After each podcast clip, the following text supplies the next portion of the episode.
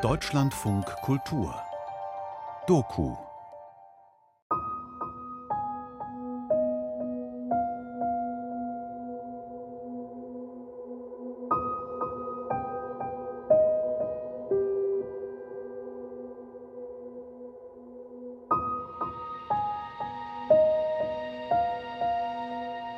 Wenn man kein Leiden erlebt, wozu will man sich die Mühe geben, spirituelle Praxis zu üben, weil es nicht immer leicht ist. Wenn man vollkommen zufrieden ist mit seinem Leben, soll man das einfach weiterleben. Spirit, weil das, was ist, nicht alles ist. Feature von Angelika Brauer. Das ist der Beginn. Ohne Leiden könnte man vielleicht sagen, es gibt kein spirituellen Leben. Meistens sind natürlich auch Krisen, Heilkrisen, wo es darum geht, ich bin jetzt offen für etwas, was ich eigentlich nicht verstehe, was ich eigentlich ähm, nicht mit dem Kopf begreifen kann. Aber ich versuche das jetzt einfach mal, weil ich so mit meinem Leben nicht mehr weiterkomme. Ich war unzufrieden mit meinem Leben bei mir war es nicht so, dass ich das Gefühl hatte, ich komme mit meinem Leben nicht zurecht, sondern es war frühzeitig tatsächlich eher das Gefühl, mir fehlt etwas in meinem Leben, aber ich konnte nicht benennen, was das war. Ich hatte mehrmals versucht, einen Sinn im Leben zu finden und äh, ich war besonders ja, schüchtern, unzufrieden eigentlich ne, mit mir selbst und wie ich äh, keinen Platz in der Welt finden konnte. Das war wie so eine innere Sehnsucht, so ein mm, inneres Gefühl, ja, da muss es noch mehr geben als das, was mein Alltagsleben ausmacht. Ich war so ungefähr 16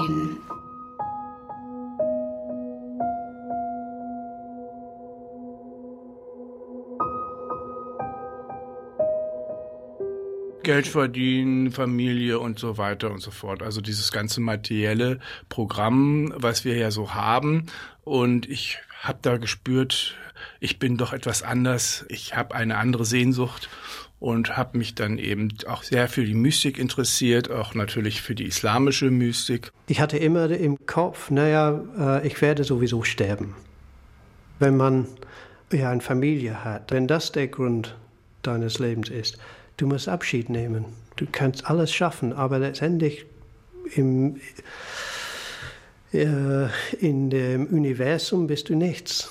Ich denke, wenn, wenn jemand wirklich vom Herzen her diese Sehnsucht oder die Bitte, ich sag mal, ins Universum sendet, dann kommt eine Antwort zurück. Also davon bin ich überzeugt. Das ist auch meine eigene Erfahrung und das haben mir auch andere so berichtet. Meine Mutter damals hat bemerkt, etwas ist schief. Ich war ziemlich deprimiert damals und ähm, hat Kontakt aufgenommen für mich mit einem ähm, anglikanischen Pfarrer. Und er hat mich empfohlen, zur Universität zu gehen und Philosophie zu studieren. Die Ironie davon ist, dass ich ziemlich schnell Atheist geworden bin.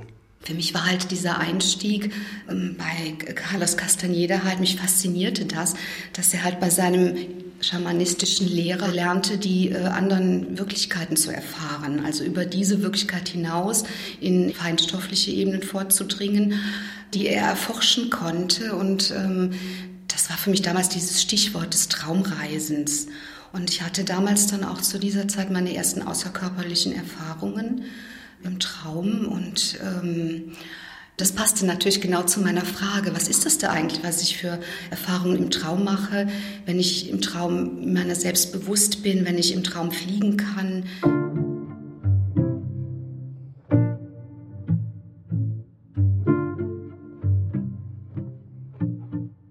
Unsere ganze Existenz ist das Kreisen um einen unverständlichen Punkt. Und dieser unverständliche Punkt ist unser höheres wahres Selbst. Wenn ich im Traum erwache und da das Gefühl habe oder den Eindruck habe, ich bin da wacher und lebendiger als hier in meinem Alltagsbewusstsein, sodass das Alltagsbewusstsein eher wie ein Schlafzustand im Vergleich erscheint, dann stelle ich mir die Frage, wer bin ich denn?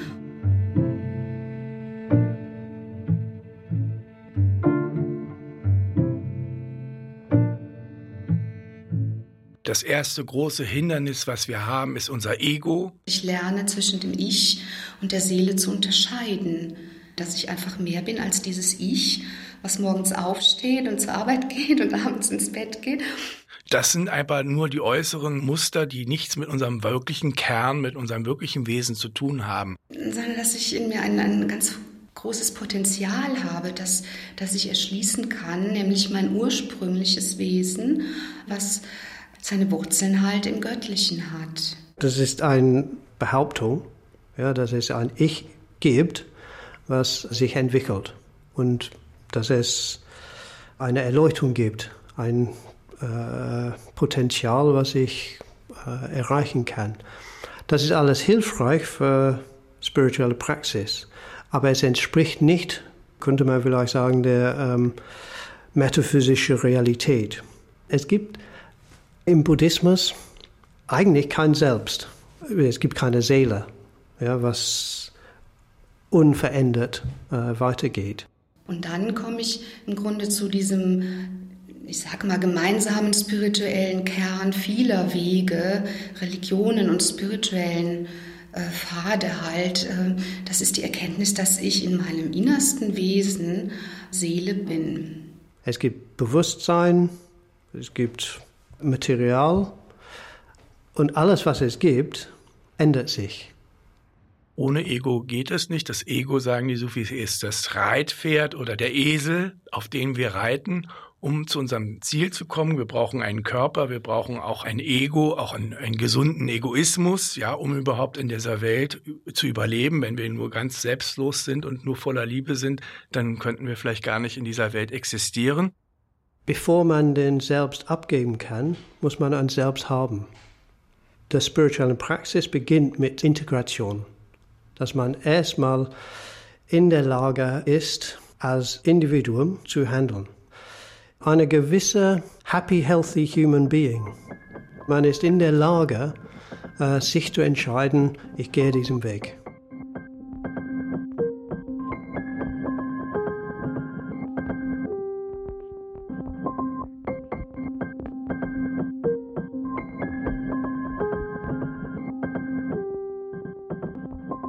Das erste Mal, das war auf jeden Fall mit, mit einer Gruppe von Freunden. Gerade dadurch, dass die Sonne schien, habe ich mich da sehr wohl gefühlt. Zusammen mit Freunden draußen in der Sonne. Es gibt halt nichts Besseres so in dem Moment. Und da kommt halt dann natürlich so eine Euphorie dazu und so das Gefühl, dass die Seele, der Geist nicht mehr nur durch den Körper gefangen ist, sondern halt darüber hinausgeht. Ich war Materialist. Vielleicht teilweise war das der Grund, warum ich so wenig Sinn im Leben gefunden habe. Da gab es das Universum, die Material, was man spüren kann. Und dann, was tue ich mit diesem Geist?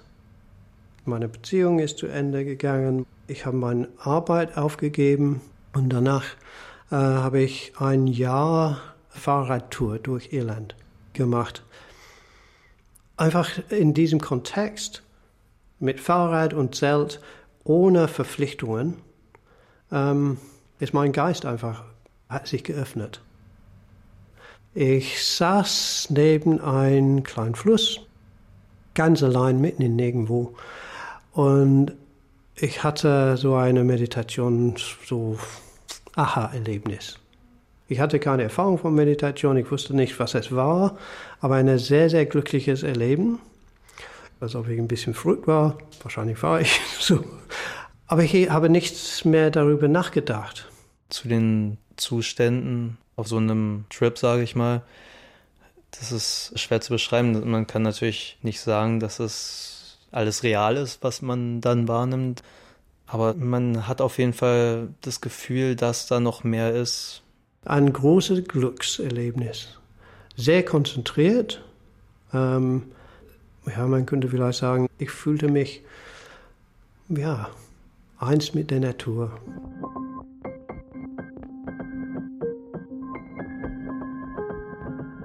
Also es hing schon mit so manchen Substanzen zusammen, die, wie man so sagt, die Sinne erweitern wo man Sachen erlebt, die man sich sonst nicht hätte vorstellen können, wo man dann merkt, dass die alltägliche Wahrnehmung eigentlich sehr eingeschränkt ist diese ekstatischen Erfahrungen, die habe ich kennengelernt durch das Sicke. Und das ist äh, das Wiederholen und Atmen. Und durch eine bestimmte Atemtechnik kommt man sozusagen in eine andere Wahrnehmung, in eine höhere Wahrnehmung, wo man nicht mehr so durch deinen Körper begrenzt wird, sondern einfach spürt, da ist noch etwas, äh, was in unserem Körper ist, aber nicht unser Körper ist. Und dass es grenzenlos ist und dass wir uns auch äh, ausdehnen können. Das sind dann Psychedelika, zum Beispiel sowas wie Pilze, die psychoaktive Wirkstoffe enthalten. Da wird halt von vielen natürlich gesagt, was man da erlebt, das ist dann irgendwie so eine Erfahrung, die, die von dem Gehirn erzeugt wird. Das Gefühl dabei zeigt einem schon, dass da irgendwie auch mehr ist. Man kommt zusammen, sitzt meistens im Kreis und es wird gemeinsam so eine Art Singsang heiliger äh, Texte aus dem Koran, aber auch die Wiederholungen und dieses Rhythmische, was in eine Art Trancezustand führt, wo man eine andere Wahrnehmung bekommt. Ich hatte in dem Moment das Gefühl, so diese Verbindung zwischen Menschen und der Natur so sehr stark zu spüren, als würde ich, ich sag mal in Anführungsstrichen, Gott gegenüberstehen. Also, dass das das ist, was Gläubige mit Gott meinen. Indem wir die Namen Gottes wiederholen, lernen wir über die Eigenschaften, über die Namen etwas vom Wesen, von unserem Wesen oder vom göttlichen Wesen kennen. Bismillahirrahmanirrahim. Bismillahirrahmanirrahim. Ich hatte einfach das Gefühl, dass ich tiefer reinblicken konnte und das vielleicht auch, wie sich Religionen entwickelt haben und ähm, woher überhaupt die Idee kam, so dass, dass es einen Gott geben kann. Im Buddhismus es gibt zwei Arten der Realität. Es gibt so eine provisorische Realität und eine absolute Realität. Von der absoluten Realität kann man nichts sagen, weil es ist jenseits von Dualität. In diesem Bereich zwischen dieses provisorisches Ich, ja, was ich entwickle, mich, und dieses absolute Realität, was man nicht darüber sagen kann. Da findet das spirituelle Praxis statt. Letztendlich, wenn man ein spirituelles Erlebnis hat, wie bei diesem Fluss was ich erlebt habe, hat man einen Geschmack von diesem Nicht-Dualismus. Ich kann nicht wirklich sagen, ich habe das geschafft oder ich war da. Es war einfach ja, ein schönes so Augenblick.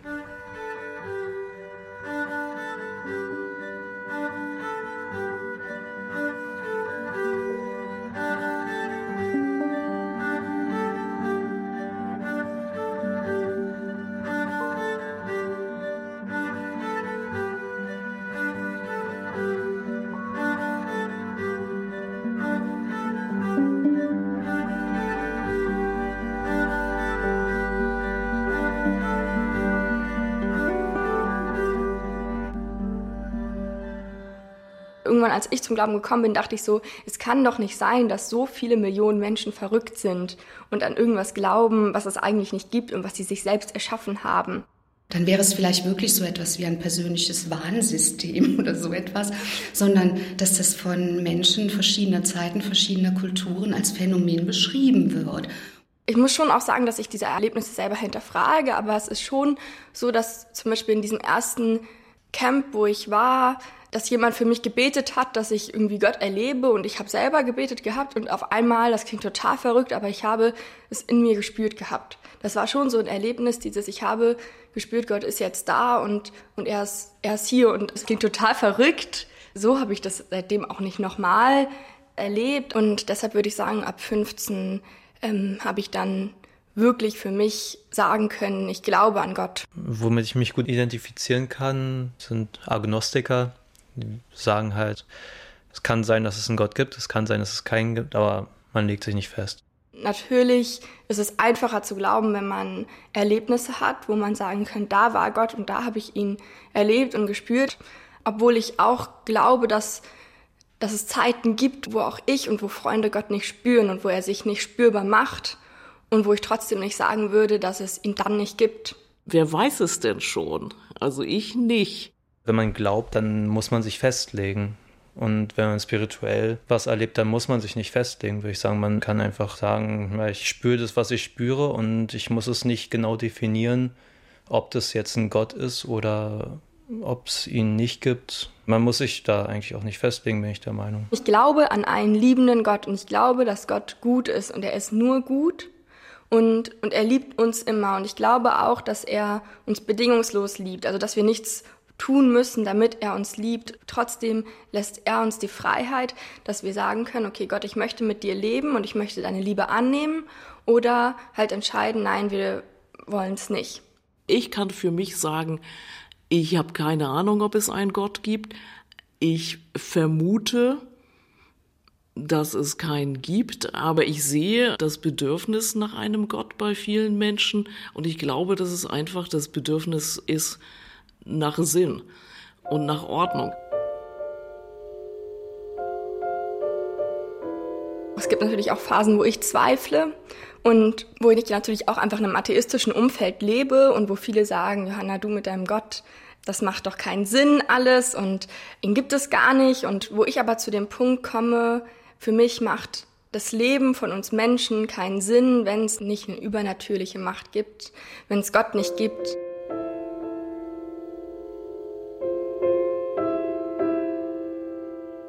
Wenn man unter der Sinnlosigkeit des Daseins ja auch manchmal leidet, dann wünscht man sich doch wenigstens einen Sinn in das Leiden. Ich möchte hier nicht auf dieser Welt nur herumexistieren und mir meinen Sinn selber suchen, weil ich finde, das sind die Antworten, die viele andere Glaubens- oder Weltansichten geben, dass man sich seinen Sinn selber suchen muss, sondern ich glaube daran, dass Gott mir meinen Sinn für mein Leben gibt und dass er uns deshalb geschaffen hat sinnloses Leiden hat was sehr, sehr, sehr frustrierendes. Möglicherweise so frustrierend, dass man daran zerbrechen könnte. Und wenn die Wahl ist, zu zerbrechen oder an Gott zu glauben, dann ist an Gott zu glauben gar nicht so verkehrt.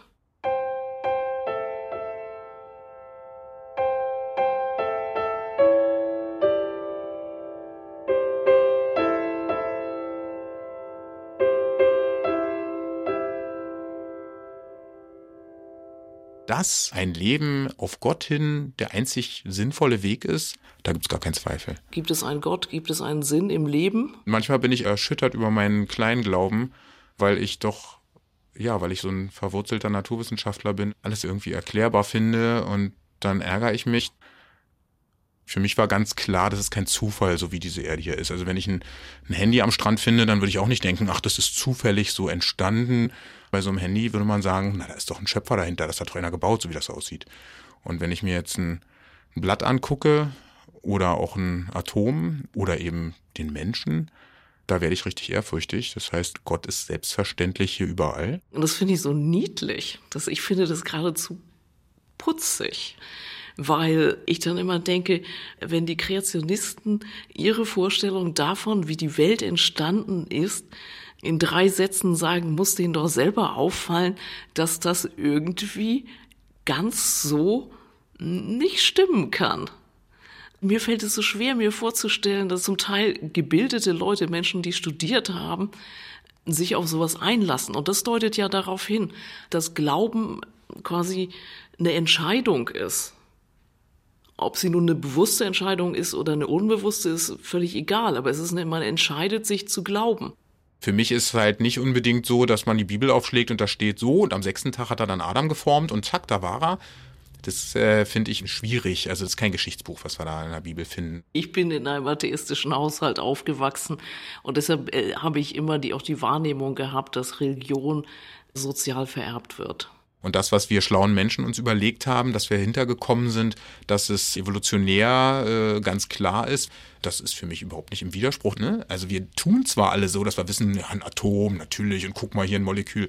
Das ist alles nur ein Modell. Vor kurzem hat jemand äh, gesagt, wir bleiben total dumm und unwissend, weil wir überhaupt nicht wissen, woraus denn das Atom besteht. Wenn wir irgend so einen Wissenschaftler fragen und sagen, na, erklär mir doch mal, wo ist denn hier Energie und Masse? Wo ist denn Licht jetzt? Gibt es nun ein Photon oder eben nicht? Wie geht's denn, wenn es kleiner wird? Dass ein Elektron nur äh, ein Teil ist, was auch wieder aus anderen besteht und irgendwann nicht mehr richtig ein Ort zu definieren ist? Dann gibt es nur noch eine Aufenthaltswahrscheinlichkeit. Dieses ganze Unwissen, ist es dann auch göttlich?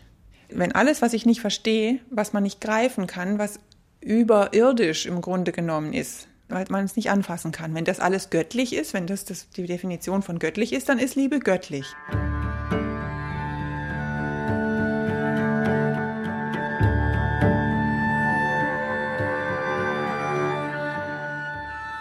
Wie soll ich etwas fassen und auch nur in Worte fassen, was so viel größer ist als ich? Wer oder was Gott ist, maße ich mir nicht an, sagen zu wollen. Die reden, die wissen nicht und die wissen, reden nicht. Deswegen ist das ein Geheimnis.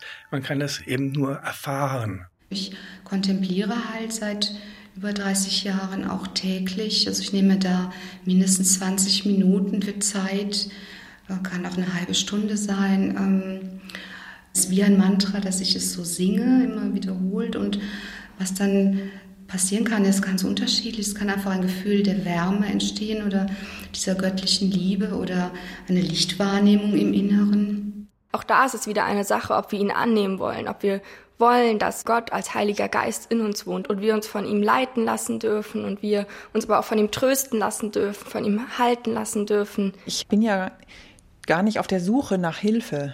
Ich suche gar nicht. Ich bin neugierig und bin offen dafür zu finden, aber ich suche nicht. Überhaupt nicht. Dieser Heilige Geist ist für die Menschen, und zwar für jeden Menschen, nicht für eine exklusive Gruppe von Menschen erfahrbar. Und es ist vielleicht gar nicht so weit weg, wie wir manchmal denken.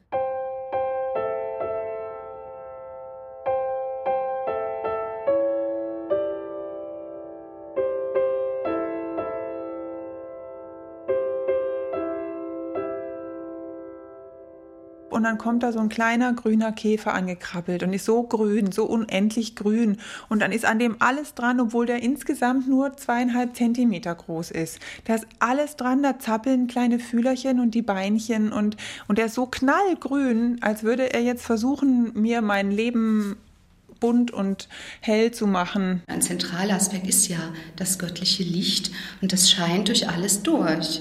Das ist ja allgegenwärtig, dieses, dieses Licht. Und Transzendenz bedeutet deswegen für mich nicht irgendwie, dass das da oben, irgendwo im Himmel, unerreichbar ist, sondern das ist hier und jetzt. Und dass Gott nicht nur für uns transzendent ist, sondern er ist auch immanent, er ist auch im Alltag, in, in den Dingen auch präsent. Das ist so eine Entdeckung gewesen bei mir, dass ich gemerkt habe, dass ich dankbar bin. Also dass es so eine wie ein Zugang war zu einer positiven Energie. Wenn ich mich der Kraft öffne, dass die Kraft durch mich hindurchfließt, dann arbeitet sie auch mit mir. Das ist was Lebendiges und dann verändere ich mich. Ich galt immer schon, auch als, als Kind und als Jugendliche galt ich als eine, die manchmal ein bisschen spinnt, was sie dann irgendwie plötzlich toll findet oder was sie wahrnimmt. Ich habe immer schon ganz viel wahrgenommen und gesehen, wo andere einfach dran vorbeigelaufen sind und so, guck mal, oh nein, schau mal, ist das nicht irre? Abends denke ich nochmal dran, dass das Eichhörnchen mir über den Weg gelaufen ist. Das ist doch ein, Geschenk. Ich finde das überall. Ich muss nicht an irgendwas festhalten, sondern es, es hält mich. Ich fühle mich da viel freier, viel ungebundener. Ich muss eigentlich gar nichts erfüllen. Ich bin ja intellektuell extrem faul. Ich mag ja gar nicht mich jetzt mit irgendwas beschäftigen müssen. Also die Vorstellung, dass ich irgendwelche Texte durcharbeiten müsste und die dann interpretieren und mich damit auseinandersetzen müsste, um dann wirklich zu verstehen, was Gott von mir will, das finde ich alles furchtbar. Ich muss ganz ehrlich zu meiner Berufsgruppenschande sagen, dass der Koffermannunterricht total langweilig war und ich da nicht viel gelernt habe. Also der hat nicht wirklich dazu beigetragen, das zu finden, was ich jetzt gefunden habe. Das war viel Pädagogisches, aber ich habe wenig wirklich Antworten gefunden, ob es Gott gibt und nicht und wie denn Glaube aussieht und was das mit meinem Leben zu tun haben soll. Ich kriege aber von vielen Leuten mit, dass sie sich eben auseinandersetzen oder dann gehen sie in die Kirche und kriegen eine Predigt und einen Input und singen irgendwelche Texte. Und das ist für mich alles immer eine Form der Auseinandersetzung mit etwas, was der liebe Gott alles gemacht hat und wofür ich mich bedanken soll. Und das mag ich alles nicht. Ich brauche diese Übersetzer nicht. Jeder geistige Weg soll die Menschen in in, in, in eine höhere Freiheit führen, in eine größere Freiheit führen und nicht in eine Abhängigkeit oder äh, in ein Zwangsverhältnis.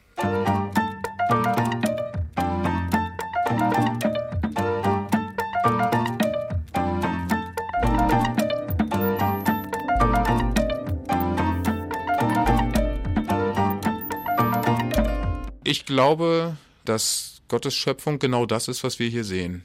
Ich glaube nicht, dass es ein Paradies gibt, einen Himmel, der da oben oder unten oder weit weg oder sonst wo ist, ein anderer Ort, sondern hier genau das, was wir hier sehen und erleben, das ist es schon. Was dann dem Religiösen noch näher kommt, weil es mich zu dem bringt, was mich trägt. Und das ist die Liebe.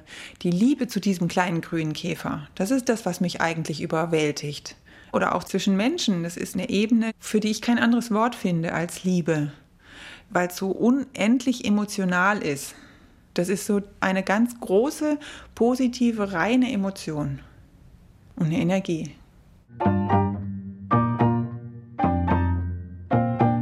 Ich helfe mir, glaube ich, sehr oft dadurch, dass ich anderen helfe, weil ich mir helfe, wenn ich lieben darf. Weil wir alle miteinander verbunden sind. Das, was ich meinem Nächsten antue, das tue ich mir im Grunde genommen selber an. Und wenn Gutes von mir ausgeht, kommt das Gute zu mir zurück. Und wenn Schlechtes von mir ausgeht, also es kommt auf alle Fälle wieder zu mir zurück. Da kommt man zu den Grundsatz von buddhistischen ethischen Praxis. Handlungen haben Folgen. Was man tut mit einem positiven Motivation hat positive Wirkung. Und nicht nur für mich, sondern für das Universum. Und das, was ich mache mit äh, negativer Motivation, hat negative Wirkungen. Für mich und für das Universum. Man kann auch sehr viel Schaden anrichten, indem man eben andere manipuliert und beeinflusst.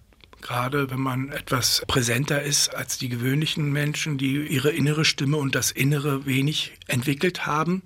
Diese inneren Kräfte, die kann man auch missbrauchen. Es gibt eine ganze Familie von buddhistischen Praktiken. Eine ist die Entwicklung von liebevoller Güte für alle Wesen. Ein andere ist die Entwicklung von Mitgefühl, von Karuna. Und dann gibt es die Entwicklung von Liebe oder Mitfreude. Das ist eben auch das Spannende am christlichen Glauben, dass es nie ein vereinzelner Glaube ist. Also ich und mein Gott, das ist immer eine Sackgasse. Genau, man hat beides, sich selbst und anderen. Man kann sich selbst nicht entwickeln, ohne sich mit der Welt zu beschäftigen.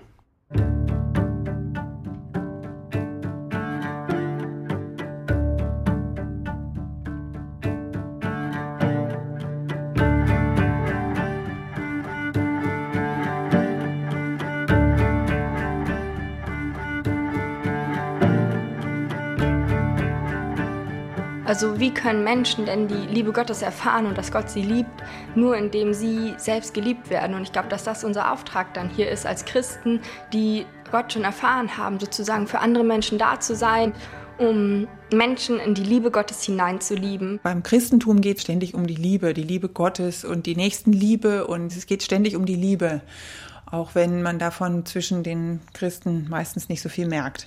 Mir fehlt ganz oft die Liebe, wenn ich mit besonders gläubigen Menschen zu tun habe. Die sind für mich sehr oft gefühlskalt. Im Buddhismus sprechen wir von Metta, liebevolle Güte. Metta eigentlich wörtlich übersetzt soll es Liebe sein, aber im Westen der Begriff Liebe oder Love auf Englisch hat so viele Nebenbedeutungen. Die sexuelle Liebe, das ist eine ganz andere Ebene. Die findet bei ganz vielen Menschen statt, ohne dass sie überhaupt lieben. Du kannst Leute nicht ausnutzen. Ja, jetzt brauche ich eine sexuelle Beziehung und dann jetzt nicht mehr. Man, man ist in einer menschlichen Beziehung und das ist äh, verbunden mit äh, Liebe. Unser Orden ist kein klösterlicher Orden und ich habe auch eine Freundin.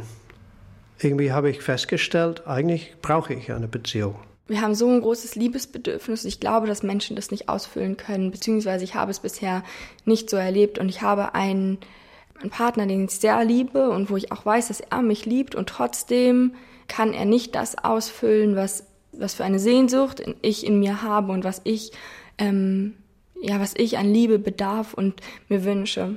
Gott steht bei mir an erster Stelle, weil ich weiß, dass er mir geben kann, was mein Freund mir nicht geben kann. Gott kann mich trösten. Und manchmal gibt es Momente, wo es mir wirklich nicht gut geht und ich habe erlebt, dass mein Freund mich in den Arm genommen hat und so und dann hat er für mich gebetet und es ist was ganz anderes passiert und ich habe gemerkt, dass ein Frieden in mir entstanden ist, der vorher nicht da war.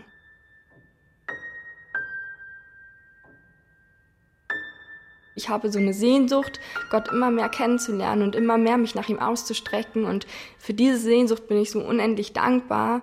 Für mich gehört zu jedem ernsthaften spirituellen Weg dazu, dass er ein Stück nüchtern ist, also dass ähm, er bodenständig ist und ähm, dass es nicht nur mystische Schwärmerei ist, sage ich jetzt mal.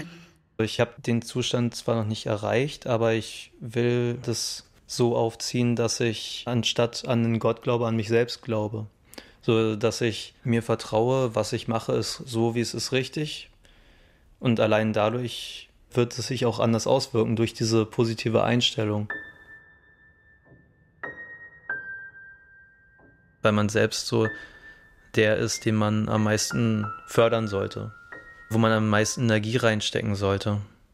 Und vielleicht ist äh, Gott sogar nur ein Synonym für ein Selbst. Kann ja auch sein. Der Mensch ist Mensch und Gott ist Gott. Bei mir ist eigentlich das Wichtigste gewesen, mich selbst zu analysieren, zu schauen, wie ich bin, wie ich mich verhalte, wie ich mich jeweils fühle und das zu verstehen und die Hintergründe rauszufinden. Und ich habe auch schon einiges hinter mir, also Psychotherapie, teilweise auch ambulante und stationäre Therapie.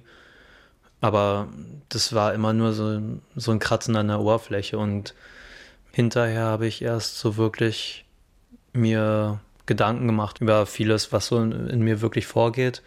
Habe mir viel aufgeschrieben, welche Gefühle wie miteinander verbunden sind und wo die herkommen. Auch Cannabis hat eine Rolle gespielt.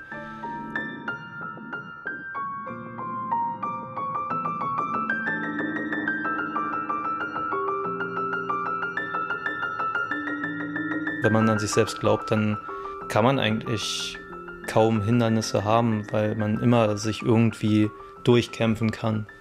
Beim Glauben, da bin ich dann immer ein bisschen kritisch, weil da wird es dann eher so angegangen, man glaubt an eine Macht, also man gibt so Verantwortung ab und hofft dann, dass man dafür belohnt wird und ist dann halt eher so der Passive in der Situation. Also es funktioniert auch, weil man dann einfach dadurch darauf vertraut, dass es gut wird, aber ich denke mal, dass es noch besser ist, an sich selbst zu glauben.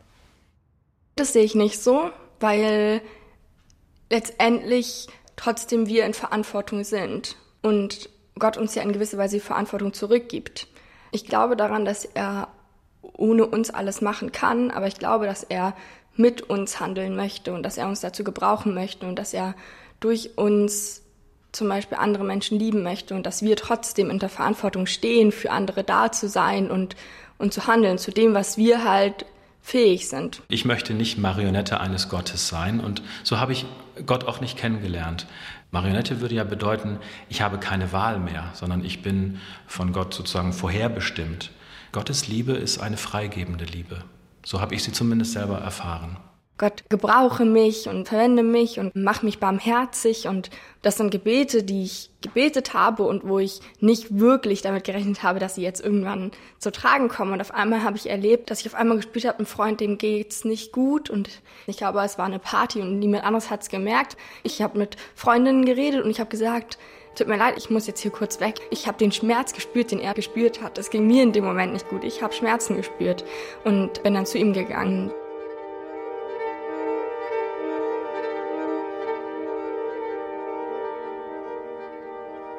Es wird nicht gebeten im Buddhismus. Es gibt ähm, Hingabe zu den Buddhas und auch das Anrufen an Buddhas zu helfen. Aber es wird gleichzeitig gesehen, dass diese Buddha-Figuren nicht echt sind. Im gleichen Sinn, dass wir nicht echt sind. Alles, was im Buddhismus es gibt, Praktiken, Ansichten, Lehren, die sind alle Hilfsmittel. Für mich ist Beten ein nicht nur aktiver Prozess, dass ich meine Sorgen vor Gott bringe, sondern ich muss mir gefallen lassen, dass ich gesehen werde. Manchmal bete ich und sage Papa, einfach weil er gesagt hat, du kannst mich auch Abba nennen. Ich bin ein Vater für dich, du bist mein Kind. So, und deshalb finde ich es manchmal auch angebracht, ihn einfach Papa zu nennen. Wenn ich zum Beispiel äh, Gott als Richter sehe, ja, von dort wird er kommen zu richten, die Lebenden und die Toten. Das war ja für mich als Kind dann so ein Richter, der guckt jetzt mal, wie hast du denn gelebt? Mittlerweile hat sich das bei mir ganz verändert. Ich sehe darin eher einen Ausrichter, jemanden, der die richtige Richtung kennt und mich wie ein liebender Vater sanft ausrichtet und sagt, guck mal, da, da geht's lang, da ist schön.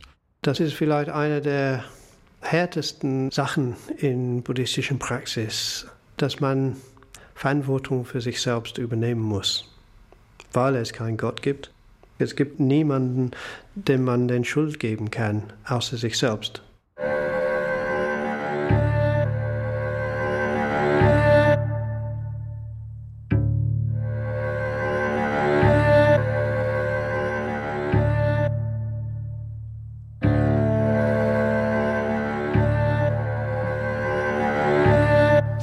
Krankheit und Tod? Warum leiden Kinder? Herr Gott, was, was tust du da? Wir verstehen es nicht. Warum ist zum Beispiel diese Person gestorben oder warum habe ich diese und jene Krankheit?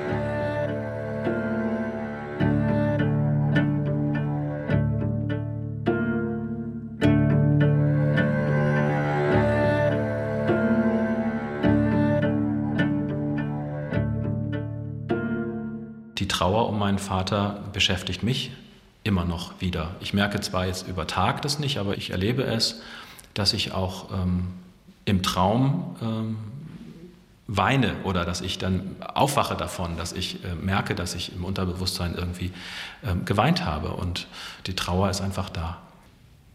Als ich zwölf war, ist mein Vater gestorben und das hat natürlich ein Trauma hinterlassen und so ab diesem Zeitpunkt war ich einfach motivationslos und träge und schwach und ja, habe in nichts mehr in einem Sinn gesehen, keine Interessen gehabt.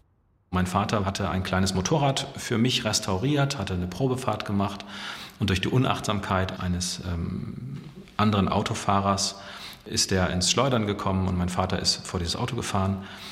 Und das war sozusagen die rationale Erklärung. Ich glaube schon, dass wir Trost und Hoffnung brauchen, aber ich glaube, dass sie auch da ist. Auch ohne Gott. Bei aller Trauer und bei allem Verlust habe ich aber in meinem Glauben einen Trost gefunden. Ich kann von Herzen glauben, dass mein Vater bei Gott geborgen ist. Also, dass es mehr gibt als nur dieses Leben, wie lange es dann auch dauern mag, und dass wir uns im Himmel wiedersehen. Und das gibt mir wirklich Trost in mir drin lebt er halt schon irgendwie weiter. Also klar, man sagt ja, eine Person stirbt erst wirklich, wenn sie vergessen wird. Und so erhalte ich ihn weiter und versuche mir selbst Ziele zu setzen und zu erreichen. Und das würde mein Vater ja auch nicht toll finden, wenn ich mich so runterziehen lasse und mein Leben dann aufgebe. Natürlich haben wir geklagt, aber es war nie so, dass, dass jetzt irgendwie so diese Warum hast du das zugelassen, Gott, Frage im Raum stand alleine, dass ich versuche, mich immer weiterzuentwickeln, das gibt mir auch Mut und Hoffnung, dass ich zum Ziel kommen werde. Auch Jesus und somit auch Gott selber hat letztendlich Schmerz erlebt und er hat Leid erlebt und er könnte all das Leid aufhalten. Er könnte das tun. Daran glaube ich. Ich glaube an einen allmächtigen Gott. Und warum er es nicht tut, weiß ich nicht. Ich denke, am Ende werden wir eine Antwort bekommen, aber diese Antwort, die dauert eben noch ein bisschen länger als ein Leben. Oft stelle ich mir Fragen wie, okay Gott, wenn diese Welt so schrecklich ist und so viel Leid passiert, warum muss ich dann hier sein?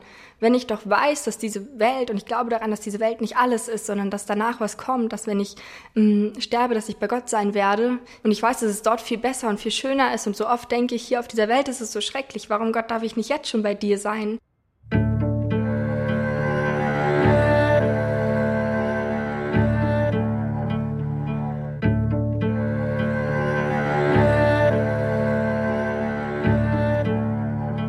Glaube nicht, dass jemand gerne sterben möchte. Also wir klammern jetzt mal äh, Suizid aus.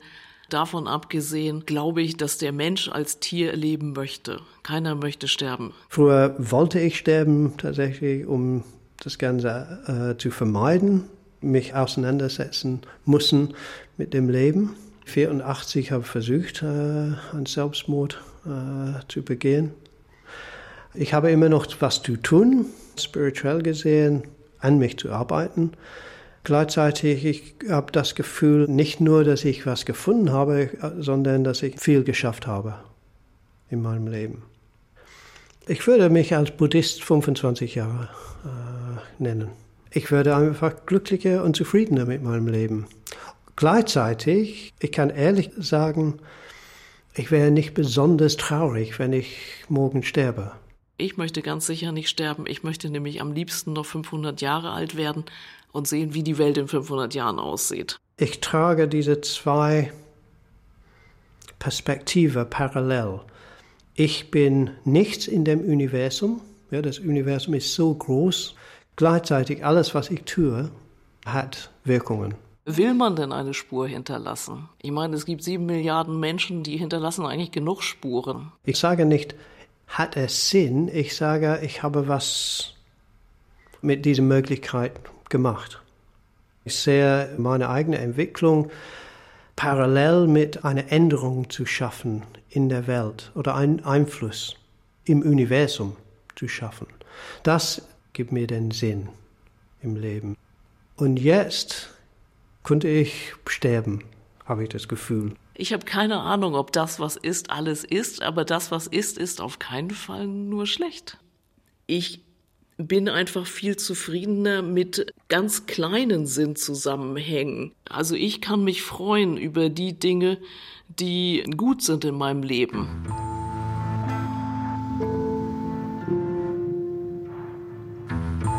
Das einfachste Beispiel ist, ich kann das Leitungswasser trinken. Ganz einfach. Und es gibt unheimlich viele Orte auf dieser Welt, wo du krank wirst, wenn du das Leitungswasser trinkst. Was für mich viel getan hat, ist eine Begegnung mit ehemaligen Soldaten der Roten Khmer in Kambodscha. Da habe ich sehr viel begriffen über die Fähigkeit des Menschen zu beidem, also sowohl zu Gutem als auch zu Bösen und auch zu Bösen in bester Absicht. Und in gewisser Weise hat äh, der Abgrund, der mich dann dort auch ansah, äh, mir dann die Freude an der Abwesenheit des Abgrundes äh, gegeben. Also das, was vorher normal und selbstverständlich war, schien auf einmal nicht mehr normal und selbstverständlich.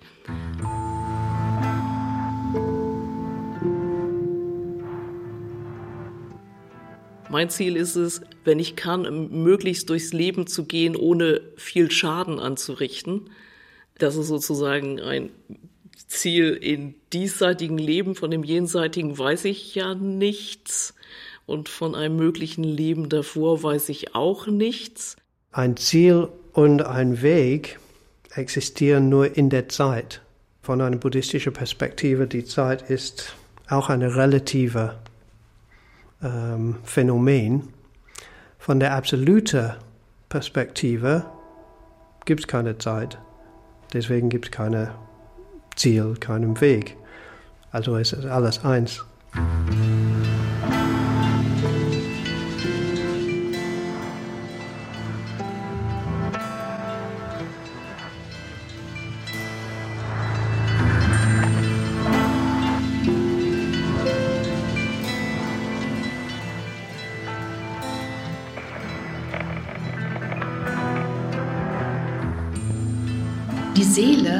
Ja auch Zeit in dem Sinne, dass sie außerhalb von Raum und Zeit steht.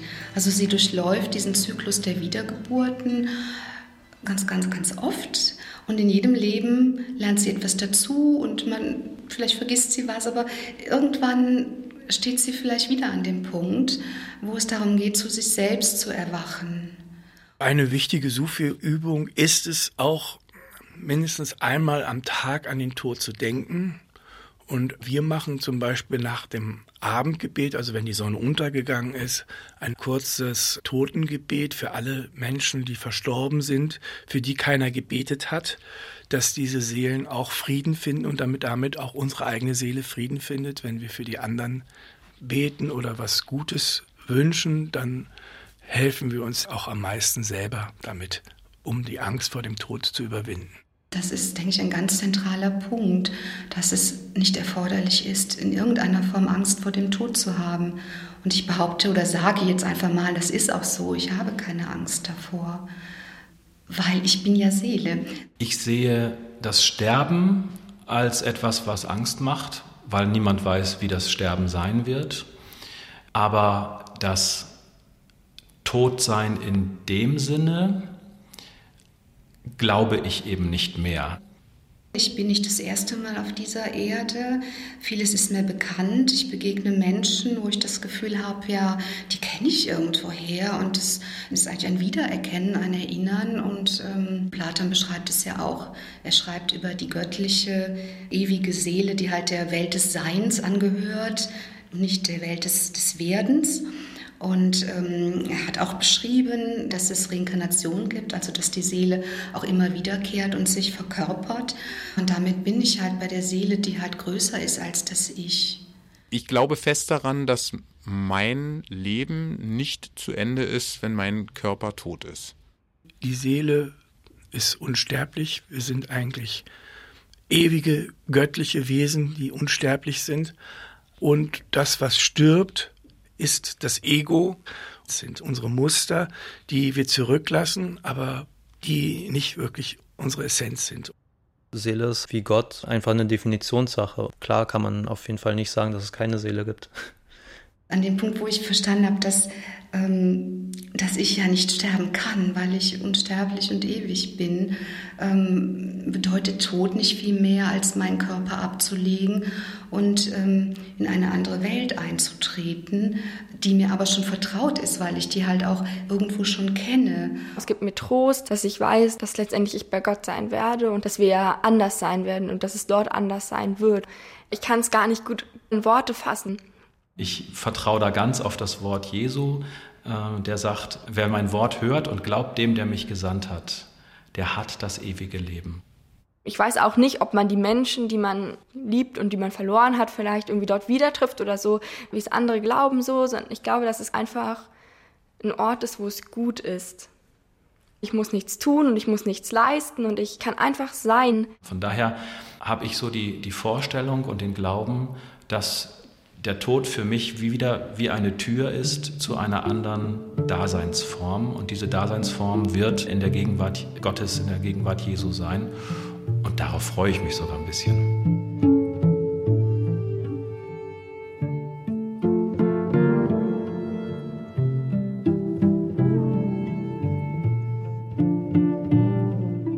Ich weiß nicht, was danach kommt natürlich. In dieses Unwissen hat man immer so ein bisschen, würde vielleicht nicht Angst sagen, aber eine gewisse so hm, Unsicherheit. Ja. Aber das, das irgendwie gehört zum Leben jetzt.